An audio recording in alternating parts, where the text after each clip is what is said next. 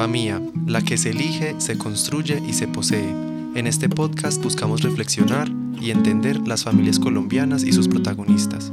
En este episodio queremos abrir el micrófono a profesionales que han acompañado a los excombatientes en su tránsito a la vida civil y ver así otra perspectiva que alimenta estas historias.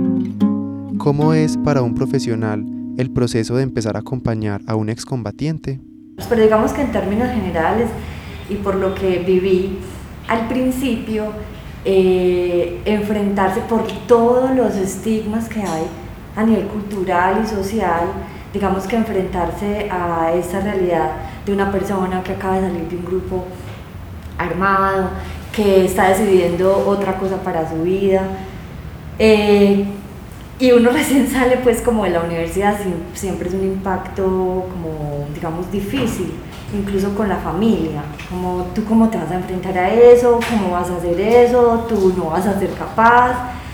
Eh, y en un principio uno cree eso, que no va a ser capaz porque, eh, digamos, en mi experiencia venía de, una, de un ambiente muy pacífico, digamos como de una hornita de cristal, a enfrentarme a unas personas que venían de un ambiente tan hostil. Entonces, digamos que al principio está ese, ese eh, estigma y esa barrera que pone el profesional con, con, el, con la persona excombatiente, ¿verdad? Por llamarlo de alguna manera.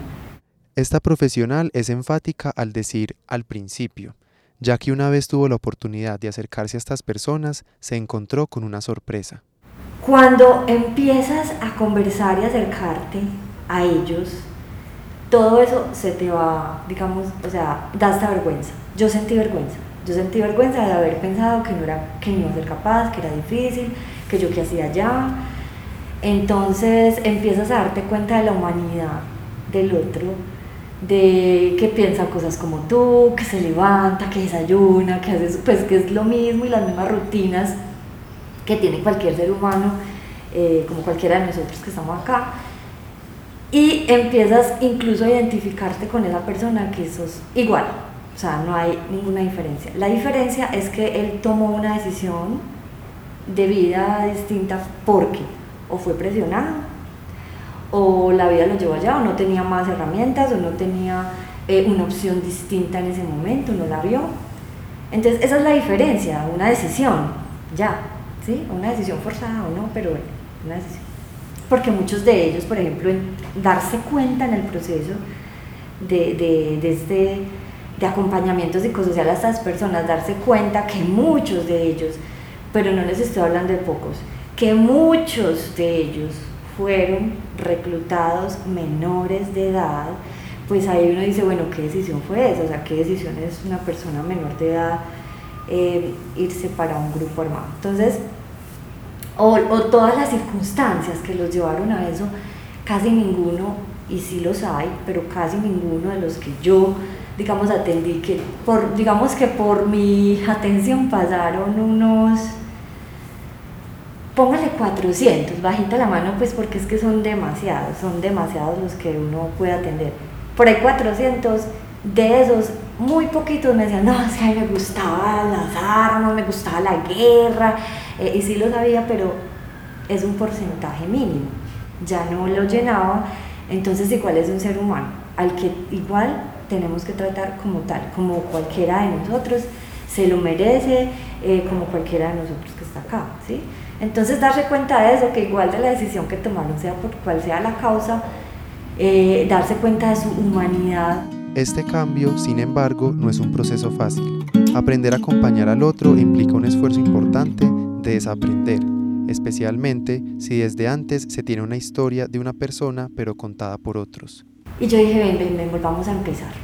No voy a mirar esto, vas a contar tu historia, te voy a escuchar a ti. O sea, el ejercicio se automatiza tanto y son tantas las personas que ves que el profesional va naturalizando muchas cosas y se va volviendo como autómata y no entiende que es que el que tiene al frente es un ser humano de carne y hueso que siente igualito, digamos que en diferentes intensidades, pero, pero igualito que uno.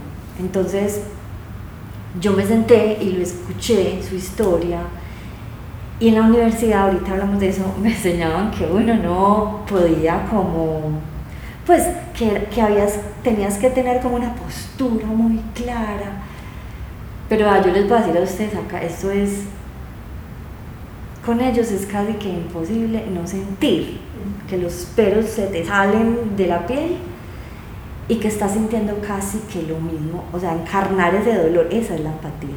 Yo sentí ese día que ahí era el momento en el que yo había descubierto lo que era la empatía. Él me contó su historia y cuando me la cuenta yo dije, ¿yo qué hubiese hecho? En este podcast nos interesa la dimensión familiar dentro de los procesos de reintegración y reincorporación.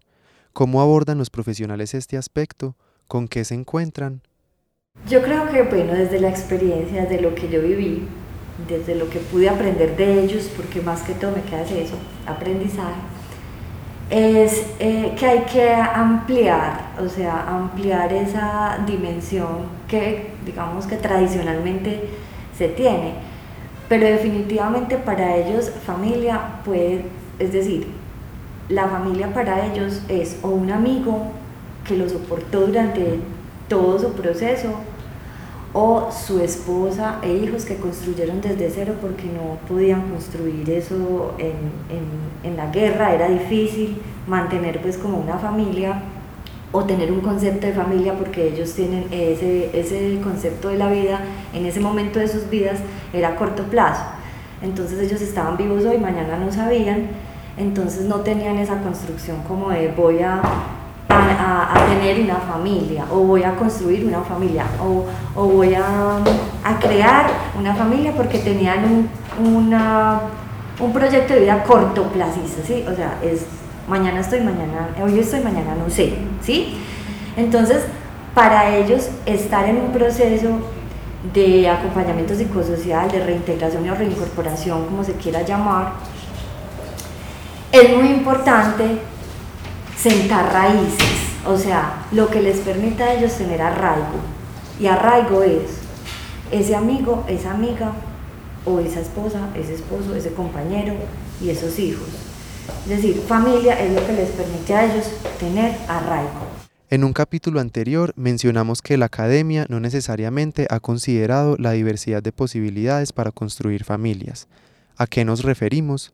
Pues son cosas muy puntuales. La primera es que la realidad supera la fantasía, los libros, la academia, todo. Las historias con las que te encuentran, no hay ningún estudio de caso que yo haya visto en la universidad, que pues era una de las cosas que, que, más eh, veíamos, estudios de caso, estudios de caso, para poder como enfrentar en ese momento la, la realidad más cercana, pues.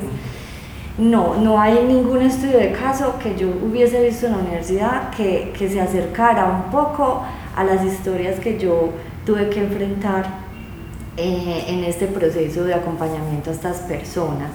Entonces, digamos que sí es chévere que en la universidad, en el proceso académico, lleven testimonios. Es muy importante que el testimonio real llegue a las universidades eh, porque no alcanza a dimensionar.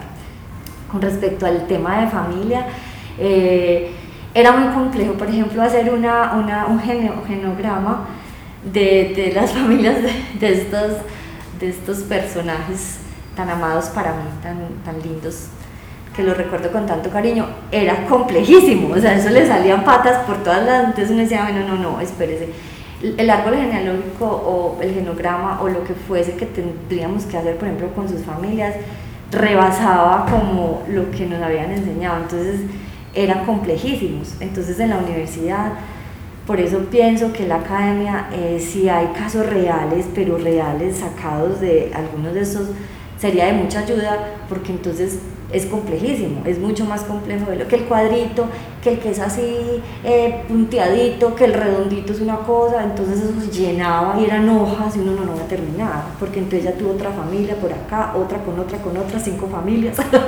Pero no es solo la academia. La sociedad y cada uno de nosotros también puede poner una barrera para comprender a las familias, es decir, a la familia. Eso por un lado. Por el otro es el profesional que tiene en su concepto de vida la familia como lo más importante. Entonces se lo quiere meter al otro. Entonces, Una parte la presión de las metas y por otra es el concepto que como profesional, que también es persona y que también tuvo una educación, tiene sobre el tema de familia, por ejemplo, que es el que estamos hablando. Entonces, pero es que la familia es lo más importante, pero como así, usted no piensa, usted piensa quedar solo, usted cree que usted solo puede salir adelante en la vida y ellos sí, pues, o sea, no necesitaba a nadie. Entonces yo creo que por eso dije al principio, flexibilizar. O sea, si usted se queda en la teoría y en lo que le dijo su papá y su mamá y en lo que le enseñaron en la vida y en el colegio, en la universidad y no se sale de ahí y no te pones en el lugar del otro y de entender su realidad, pues estamos mal. Esta profesional nos invita a todos a reflexionar sobre si estamos imponiendo nuestras creencias, nuestras teorías o las exigencias del medio y las instituciones, o si mejor estamos permitiéndole al otro decidir y acompañarlo en su autonomía. Para algunos, familia serán ellos mismos. Familia, la que se elige, se construye y se posee. Este es un proyecto financiado por el Ministerio de Ciencias, Tecnología e Innovación y es ejecutado por la Universidad CES. Familia es una iniciativa de Nadia Morato, Carlos López y Juan Pablo Roldán y cuenta con el apoyo de Valentina